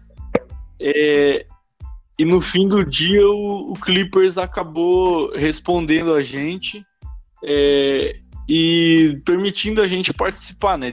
Mandando um, um tweet lá, é, respondendo vários perfis brasileiros de fã do Clippers e tal. É, falando que ia permitir a, a, nossa participação e mudando o formulário, sabe? Eles tinham feito o mesmo formulário para todos os jogos da bolha. É, e graças à nossa comoção, é, graças à galera que abraçou a causa, é, eles mudaram o, o formulário só para que a gente do Brasil pudesse assistir um jogo lá, sabe? É, e... No caso, agora, quando a gente vai tentar se inscrever lá, não, não tem mais essa restrição do endereço, né? É, então, se você não, não sabia aí. Na verdade, você pode procurar. Eles nem pedem mais endereço. Agora, você só colocar o e-mail lá e já era, sabe? É. E torcer para ser selecionado, né? Sim, mas aí você cadastra uns cinco e-mails diferentes lá, tem mais chance. É... e como a torcida do Clippers nem é tão grande assim, né? Acaba que, que tem mais chance. É... é. Só brasileiro, sabe? Vai, vai ia ser louco. Ia ser louco. Todo o Brasil. Rapaz, se eu saísse em um jogo do Clippers de playoffs ali eu tirava um print de, de algum stream aí e fazia uma moldura, fazia um quadro. eu me sentiria a pessoa mais importante do mundo. Não, e o, o que eu achei mais legal é que é o seguinte: é, eu não sei se vocês se lembram, mas durante a, a paralisação, é, a cada semana eles dedicavam, assim, a um jogador. E aí tinha o sorteio é, da camisa do jogador. E no sorteio também pedia endereço. E também era limitado, só para morador dos Estados Unidos. Eu lembro disso. É, e eu acredito que agora, eles vendo o tanto que a gente se comoveu, é, o tanto que a gente se dedicou, porque caramba, foi um dia inteiro mandando mensagem, sabe? Um dia inteiro, enchendo o saco das redes sociais, de todas as redes sociais. O estagiário do Clippers, ele ficou umas 5 horas sem postar nada, porque a gente tinha enchido o saco dele. sabe? E aí. É... Cada coisa que era postado pelo Clippers era mil comentários. É, então, por aí, sabe? É, e aí eu acredito que agora, se eles forem futuramente fazer é, alguma alguma coisa assim de, de sorteio e tal, eu tenho certeza que eles vão é, incluir o Brasil nessa, porque eu acho que nem eles esperavam que eles tinham tanta torcida assim fora dos Estados Unidos. Não, para fazer um movimento desse tamanho, né? Eu acredito que eles não tinham essa noção mesmo, não. Sim. Não, a, a, felicidade que eu senti vendo, sabe? O quanto que o movimento, obviamente, a gente organizou né, a toque, é, vocês já tá, começaram organizando e se tornou orgânico né, com o passar do dia, né? É, Sim. Eu, eu comentava, né? Eu postava o meu comentário e eram era quase que instantaneamente cinco comentários cinco é, comentários seguidos também de outras pessoas quatro curtidas na minha, no meu comentário dois RT sabe? Tava todo mundo se curtindo todo Sim. mundo RT sabe?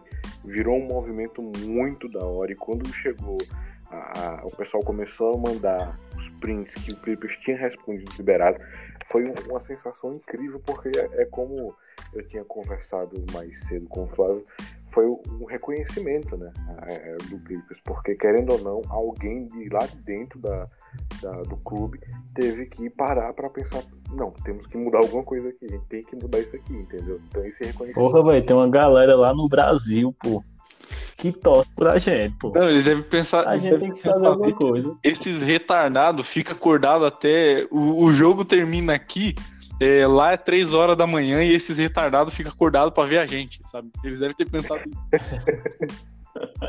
pois é, cara, assim, é, é, foi sensacional, sensacional. Então, todo, todo, acho... todos os aplausos possíveis e toda, toda salva de palmas possíveis e reverências feitas à nossa torcida, porque foi incrível.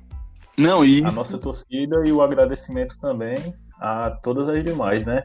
Com certeza. É, tipo, teve página do Houston, teve página do Raptors, é, ajudando também, que se movimentou. Então, um agradecimento também a essa galera aí que o esporte é isso também, né? Tem teve até, teve até as rivalidades. Que ajudou, sabe? Como? Teve até perfil do Lakers que ajudou. Sim, sim, de fato. É, e, e, assim, isso aí aumentou. Isso aí aumentou duas coisas, na verdade. A certeza de que com BR não se mexe, com brasileiro se mexe. Não subestime a capacidade de um brasileiro de encher o seu saco na internet. É, e a, a, segunda coisa, aumentou a esperança do sonho, né? Do, do Balmer olhar para nós e organizar uma caravana aí pra nós lutar. Ô, Balmer, se você estiver escutando isso aí, leva nós, pô. É, take us, take us. Você é você é bilionário. Uma passagem daqui pro, dos Estados Unidos pra, pra cá não é troco de bala para você. Sabe? Então ajuda nós aí. Não, é com certeza. Ele, ele não deve nem. É, ele pisca o olho e já ganha o suficiente de dinheiro para pagar a passagem de todo mundo aqui do Brasil pra ele. Sim, com certeza, com certeza. Não, passagem e ingresso sabe? É, então, se ele organizar uma. uma... Não, ingresso ele dá, pô. Ingresso ele, ele imprime lá na hora e dá pra gente. Se ele organizar uma caravana, meu amigo, você pode ter certeza que o Clippers vai dar um show nesse dia. Porque a gente Eu vai acho. derrubar aquele estádio. Então, eu acho que se ele organizar uma caravana, vai ser a primeira e última. Que a gente vai aloprar tanto, velho. Eles vão aprender como é que se torce e nunca mais vão convidar a gente. E assim, Não, mesmo É isso mesmo. E aí nem vai mais precisar, né? Porque a gente já vai ter implantado ali o jeito brasileiro de torcer. E aí. A cultura, né? É, com certeza. E aí vai conquistar já, sabe? Não, e, e pensa, é, se um dia o Clippers vem para um possível Global Games aqui no Brasil, meu amigo, eles vão entender o que, que é torcer. Eles vão aprender o que, que é torcer. Eu sempre quis isso, porque eu, eu daria todo jeito de sair daqui de Alagoas, nem que fosse de bicicleta pro Rio de Janeiro ou pra São Paulo pra assistir esse jogo. Nossa, a Eu pé, levar- a eu ia pé. levar um tambor comigo, sabe? E eu ia levar tambor, ia levar bandeirão, entendeu? Então, Com assim, certeza, ia mandar fazer um bandeirão, rojão. comprar um sinalizador. Sinalizado um, um vermelho, um branco e um azul. Pronto. Perfeito, perfeito. Ia mesmo, ia, ia comprar, ia mandar fazer bandeira, ia fazer tudo, mano. Eles iam aprender como é que torce. A gente ia agitar aquela bagaça. Eles iam querer se mudar, ia querer se tornar o, o São Paulo Clippers, sabe? Ia querer- São Paulo não, pô. Brasil Clippers, só pra não. Brasil Clippers, verdade, verdade. Pra Expansão da NBA pro Brasil, pô. O Clippers já tem cara mesmo de Brasil, né, velho? Sim, com certeza. É uma bagunça. Histórico de corrupção e. Enfim, muitas coisas. Caramba. Aí, bom, mas vem morar aqui no Brasil, pô. Aqui é bacana. Ah, você quer bilionário é bacana mesmo. Difícil é pra nós. É, Fica aí a crítica social.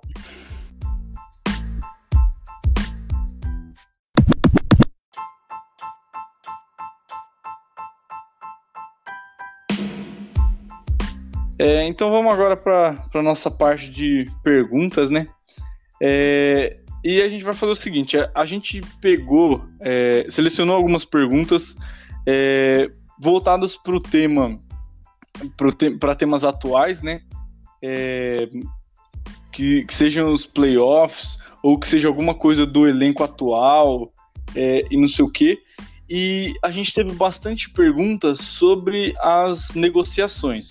Porém, a gente acredita que é, ainda não é o momento da gente falar sobre isso. É, então a gente vai deixar mais para frente, porém a gente vai responder essas perguntas ainda em outros episódios. É, por enquanto vão ficar essas mesmo. E, e aí vamos para a primeira pergunta aí, que é do nosso querido amigo 2%.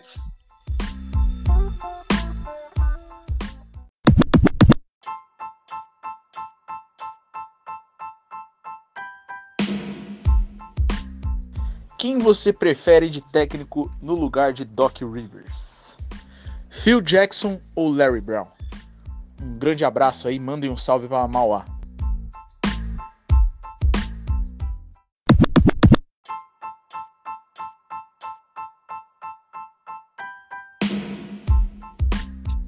Salve pra Mauá aí.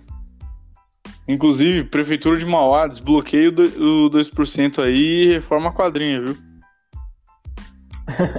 O 2% é bloqueado no, na prefeitura de Mauá. É, porque a, a quadra lá de perto da casa dele tava. hum, Eles fizeram uma reforma e pintaram só a, a parte de futsal da quadra, tiraram as linhas de basquete. E aí o, Sim. e aí o DPC foi reclamar no Instagram, a prefeitura de Mauá bloqueou ele.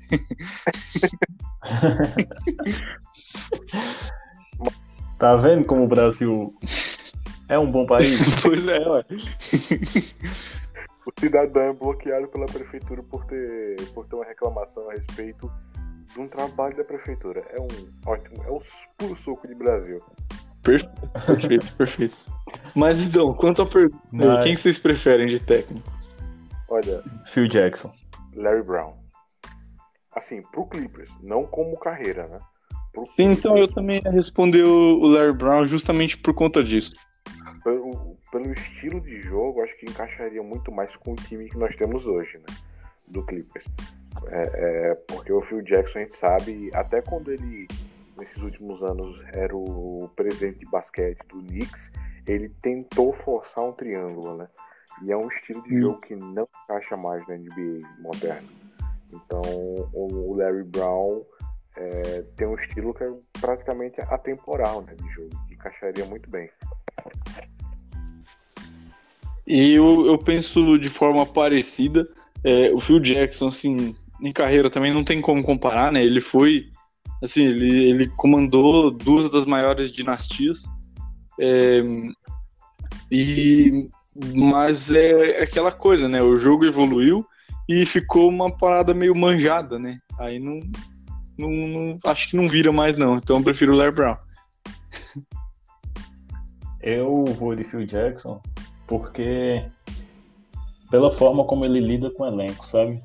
A gente tem um elenco cheio de querendo ou não, cheio de egos, de, de caras que não, não são é, tem um estilo deles e precisa da, da sua liberdade, sabe? Sim. E eu acredito que o, o jeito como o Phil Jackson lidava com isso, o respeito, a liberdade e a cobrança pelo rendimento, eu acho que time render de forma surreal. Até por isso, o Doc Rivers é, se mantém, né? Os jogadores gostam muito dele, é, justamente por isso. Porque ele. Aí imagine só o Phil Jackson. Seria um cara que faz o mesmo trabalho do Doc Rivers, só que. Só que bom. Tem um. É. Não queria dizer com essas palavras, mas é exatamente isso. E aí, bora pra próxima já? Vamos embora.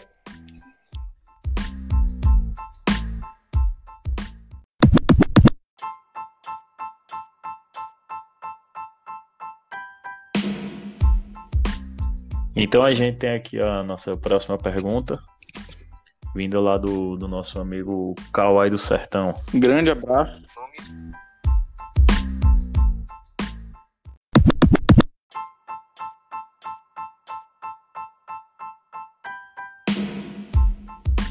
Cara, minha pergunta é a seguinte: o Clippers precisa mudar alguma coisa no modo de jogar para ganhar o título? E se precisa mudar, o que precisa mudar? O que precisa mudar para ser diferente dos outros times? Para largar na frente dos outros times no playoff e conquistar o tão sonhado título? Um abraço.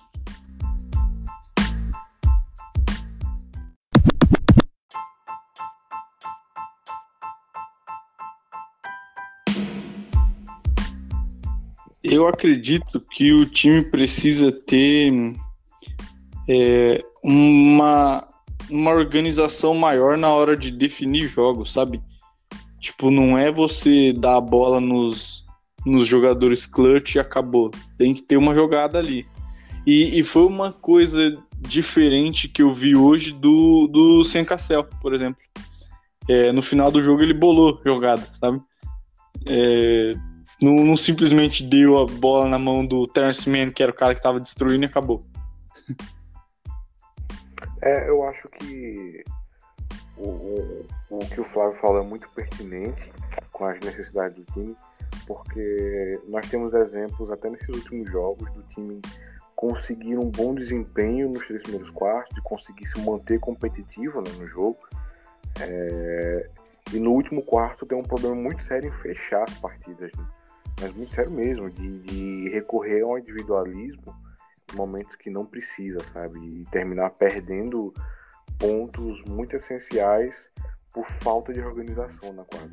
É, não é um problema muito grave quanto já foi no começo da temporada, né? Acho que era uma preocupação até maior, Sim. mas ainda existe e ainda custa jogos pra gente.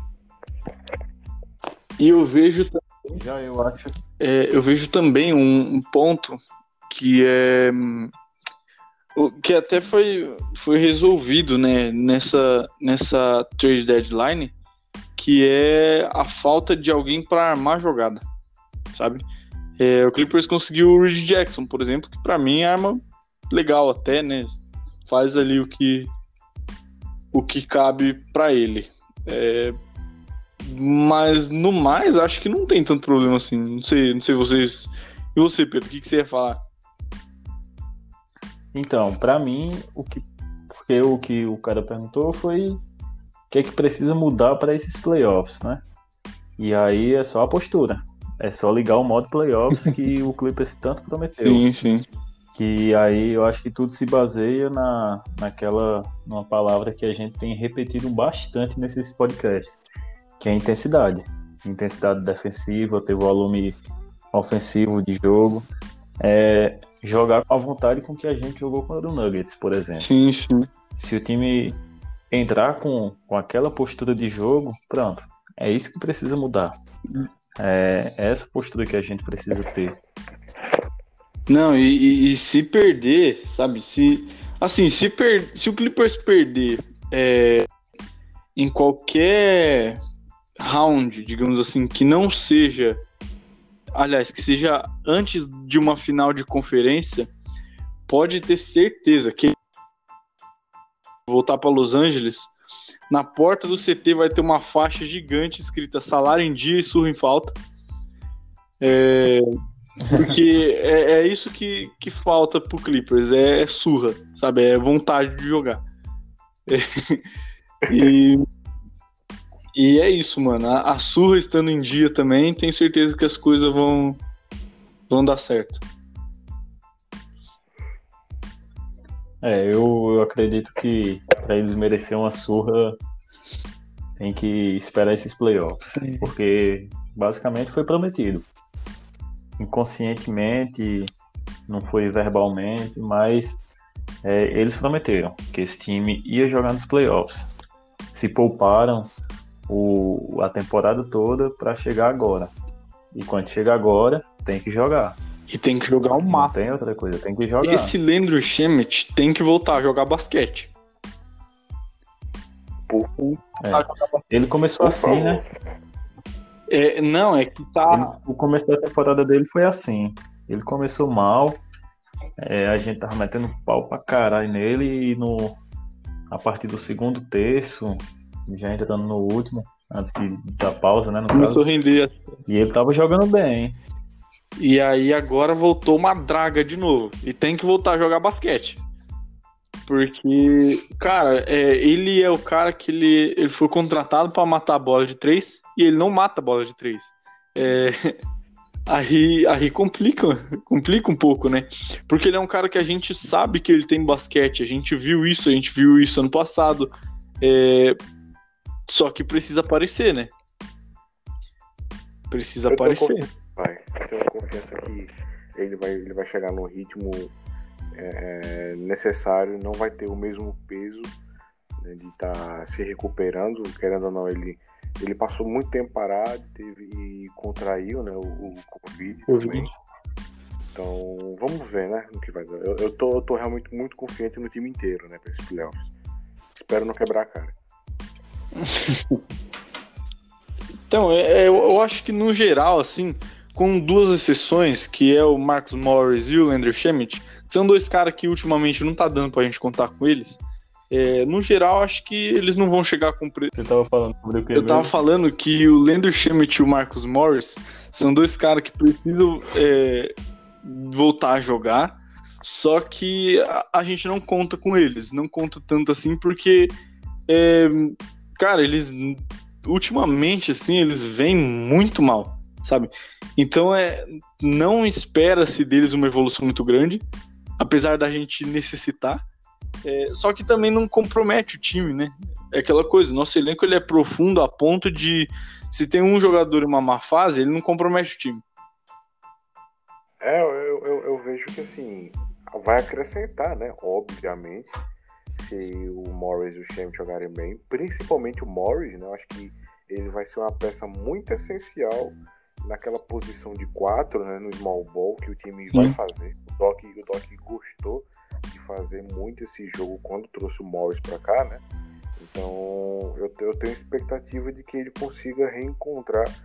As primeiras partidas dele foram até muito boas, né? No Clippers.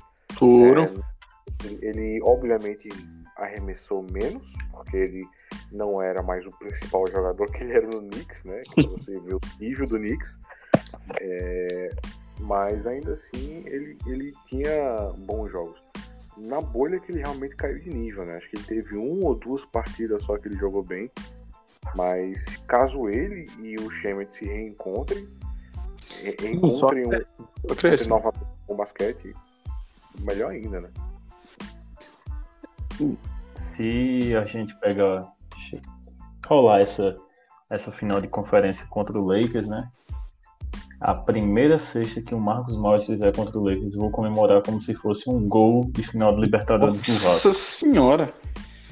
Eu vou comemorar como, Porque como se o Juventus ganhasse um jogo, sabe?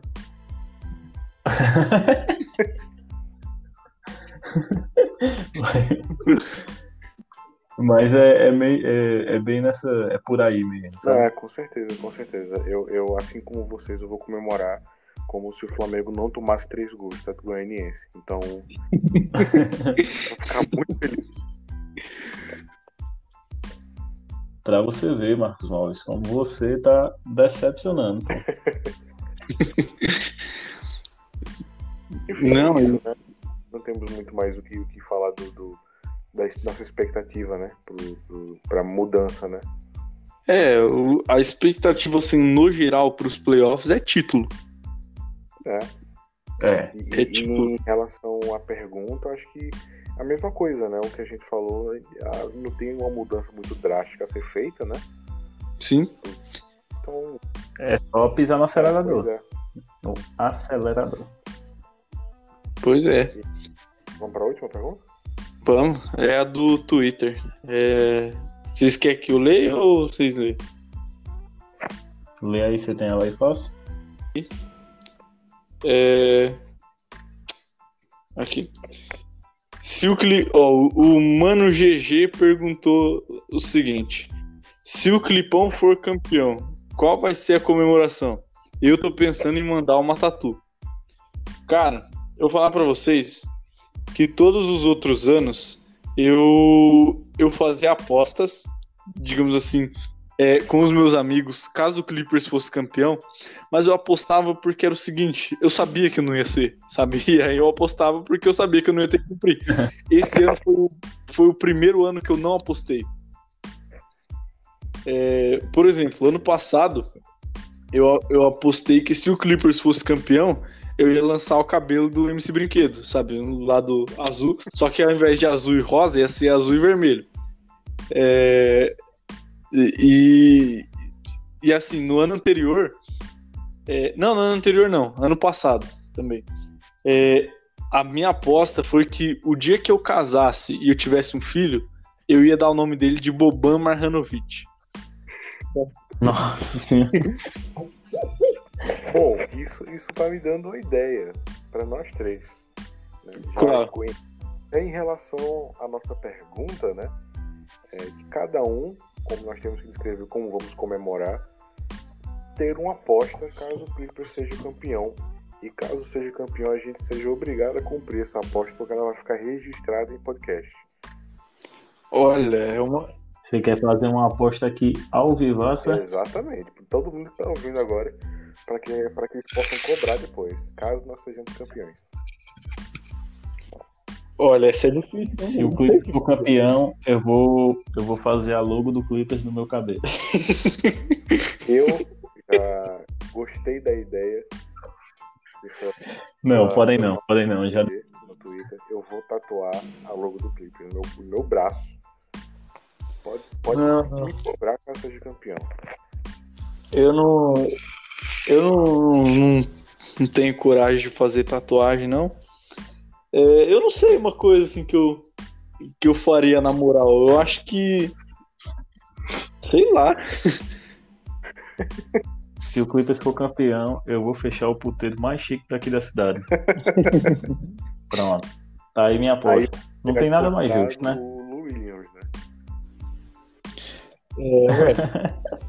Olha, Vou desenrolar o número dele, fazer uma videochamada. tá aí uma coisa que eu tenho que pensar mesmo, viu? No, no Aí que que eu tenho, eu tenho uma ideia pra você. Você colocar na foto do seu perfil, ou, ou você coloca o logo do Lakers no, no Los Angeles Clippers, ou então você faz o cabelo do MC Brinquedo. Olha, eu acho que. É, eu acho que é- são, são propostas tentadoras, viu? Eu acho que o, o, o cabelo do MC Brinquedo eu acho que é mais viável, assim. É o que dói menos na alma, né? É, com certeza. E eu acho que também não faz sentido, não faz sentido a logo do Lakers, porque, tipo assim, se a gente já estiver contando com, com o título, então a gente só vai estar prometendo colocar lá de graça É, mesmo, né? Não, tá aí. Eu vou, No, Se no- o Clippers for campeão, eu vou lançar o MC Brinquedo, só que do Clippers, azul e vermelho. Pronto. Boa. tá bom. O episódio vai ao ar quando mesmo? Vou deixar. Então, eu só não garanto que eu vou conseguir lançar imediatamente, né? Por conta da, da pandemia e etc. Mas eu lanço. Até o fim do ano eu lanço. Não, é, com certeza. Começando a próxima temporada, a gente. A gente... Não, com certeza. Próxima temporada o cabelo vai estar azul e vermelho. Pode ter certeza. E eu vou estar com a tatu, pode ter certeza. E eu vou estar com HIV, pode ter certeza.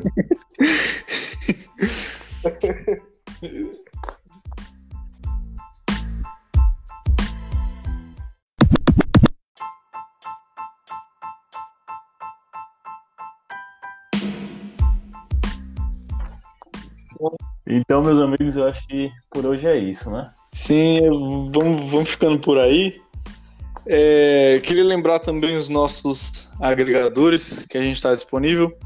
Estamos disponíveis atualmente no Spotify, no Google Podcasts, no Anchor, no Breaker, no Radio Public, no Pocket Casts. E eu acho que é só. Tem mais algum que eu esqueci? Não, são só esses. Só esses. É, todos Bingo Podcast. É, se inscreve aí, compartilha. Estamos também no. Eu tô, tô no Twitter. Se vocês se sentirem à vontade para divulgarem os seus, twi seus Twitters também. Eu sou o Los Angeles Creepers. É, segue eu lá, interage lá comigo. E É, meu Twitter, ele é mais pessoal mesmo, eu posto um monte de, de bosta. Mas se vocês quiserem seguir lá, ele é o arroba footgiveone. E você, Matheus? Eu acho genial o do Pedro, por sinal. É, mas o meu, meu Twitter, ele é Mateu sem S, só Mateu com H, underline C, underline L.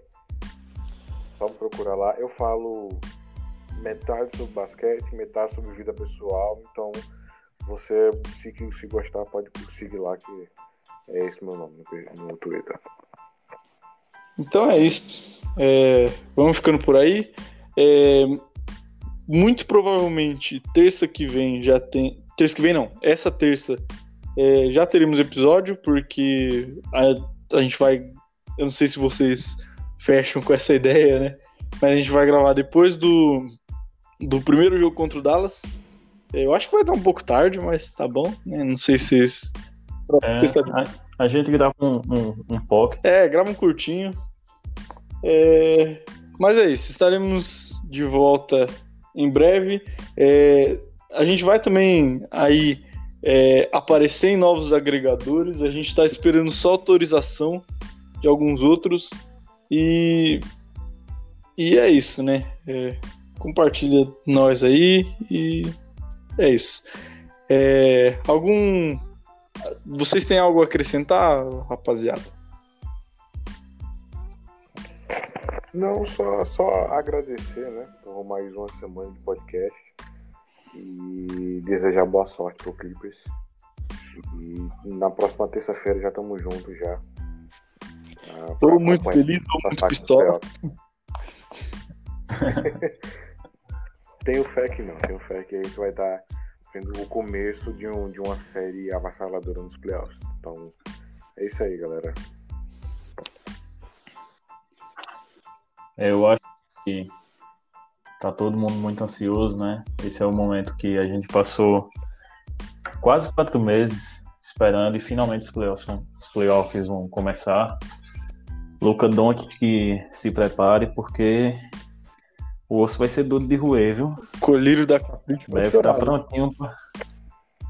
Bev tá prontinho pra pegar seu pé o jogo todo. Mas é isso. Satisfação imensa estar aqui mais um episódio com vocês. Terça-feira tem jogo, tem episódio. E é isso. Valeu, até mais. Então é isso. Valeu, rapaziada. Falou.